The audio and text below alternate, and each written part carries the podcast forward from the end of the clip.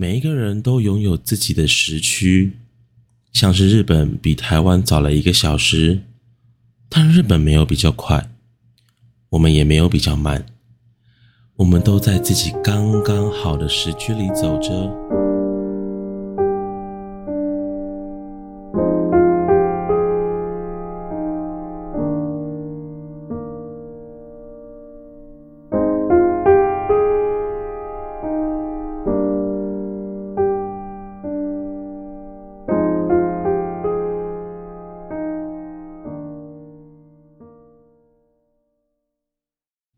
听众们晚安，现在是周日的午夜，明天又是一周的开始喽。你是否又要开始忙碌了起来呢？在忙碌来临之前，请听听《余生》这首歌吧。嗯，如果已经有 KKBOX 会员的听众，刚刚应该已经听完了这首歌。那如果没有的朋友呢，也可以先在这边把我们的 Podcast。暂停，然后使用自己听歌的管道去听完谢震廷的《余生》这首歌，再继续回来听节目的内容哦。今年的你已经迈入了几岁了呢？今年的我已经二十九岁了，明年就要迈入传说中的三十岁，好像是一个关卡的样子。嗯，很多朋友常常会问起我。哎，你三十岁会有什么感受吗？会不会对某些事情越来越焦虑啊？会不会觉得你自己三十岁了，却好像一无所成呢？我其实不是很喜欢诸如此类的问句。在这个资讯急速传递的一个世界里，其实你只要打开你的手机，就可以看到来自很多世界各地的讯息。我们就是会一直去呃羡慕谁谁谁在几岁买了第一台车子，谁在几岁购入了人生的第一间房子，但我们好像非常少问问自己，到底想要什么？你的人生想要怎么过？尤其在台湾的社会里，我常常戏称台湾的孩子总是在十八岁上了大学之后。才可能真正开始独立思考自己是谁这件事情。你到底想要怎么样的人生？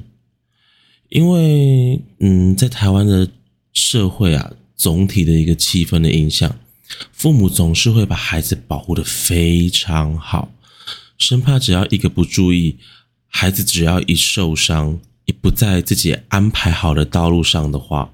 就会被在跟老一辈的人说自己是一个不尽责的父母。余生这首歌呢，是在呃谢震廷在忧郁症下所写出的作品之一。那一开始听到这首歌的时候，我其实没有特别的意识到说，这可能是一个人在很黑暗的状况下所完成的一个作品。总觉得这首歌有飘着一种。淡淡无奈的感受，他一直一直问着自己：“我的余生会如何？”不断的堆叠着这些句子，一直让我期待着说，他到最后是不是我会获得这个问句的解答？可是最后我没有得到任何一个答案。我想，对啊，我们的人生一直一直都不需要别人给我们解答。我们人生真正的方向，只有自己才知道该怎么走，该怎么样航向那遥远的希望。我非常喜欢歌曲前面长达将近一分半的清唱，它没有任何的伴奏，你只有自己一个人对着自己的那种疑惑。甚至你在这边可能会怀疑自己的余生是不是不会再有任何的可能性？那你是从什么时候开始会问自己想变成什么样的人呢？当你第一次非常认真的问自己这个问题的时候，是不是跟这首歌前面一分半的清唱一样，那样的安静无声呢？而且那时候的你甚至没有答案，对吧？那是我们第一次开始寻找自我的契机。嗯，一切都会没事的。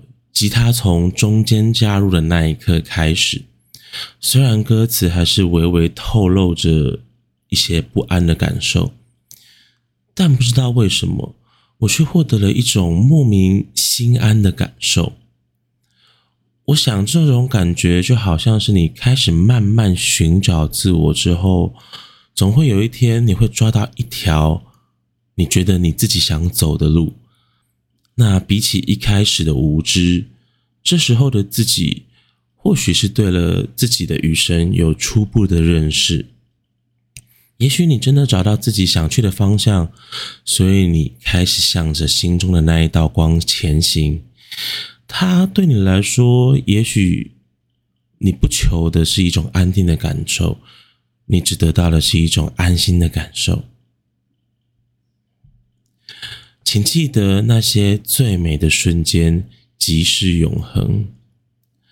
这是这首歌里面我印象最深刻的一个句子。即便这首歌透露着许许多多的惶恐不安，但这句歌词却还是在提醒着我们：不要忘记那些让你记忆深刻的时候，那些都是最美的永恒。而且我们的人生接下来一定还有许许多多这样的时刻，你可要牢牢的抓住这些时刻，它正一点一滴的构筑我们独特而璀璨的人生。总有一天，我们会演完属于自己的这一出戏。那卸下角色，回顾这一切的同时。至少我们还能够笑着说，这就是我们独一无二、无人可替代的人生。你有发现吗？这首歌简单，只有一把吉他和一个声音，甚至连和声都没有出现在里面。近年来啊，我们的歌曲越来越复杂，乐器和效果充斥在一首歌里面。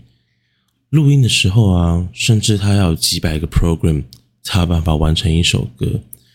这些音符丰富着我们的感官，丰富着我们的听觉。但是这首歌没有华丽的伴奏，只有简简单单的旋律和精简扼要的几句歌词，就足以牵动彼此的感受。我觉得很美，你也这么觉得吗？我的余生。会如何？你的余生又会如何呢？即便现在的我们或许找不到答案，正在羡慕着谁已经超前部署了许多，但我相信一切总会没事的。每一个人都拥有自己的时区，像是日本比台湾早了一个小时，但日本没有比较快，我们也没有比较慢。我们都在自己刚刚好的时区里走着。有些人在二十五岁当上了公司的 CEO，在五十岁呃去世了，却也有人在五十岁当上公司的 CEO，最后活到了九十岁才去世。我们终会走向自己所向往的余生，一定会的。说完了一首歌，是时候该睡觉了。明天你和我一样，要回到忙碌的社会当中，继续和这个社会一起运转。相信这个礼拜一定又会是美好的一周。如果你还没有足够的睡意的话，不如结束后再去听一次《余生》这首歌吧。希望下周同一个时间还能看到你，再和你分享一首歌，一首对我来说很重要的歌。我是眼镜小胖。晚安喽。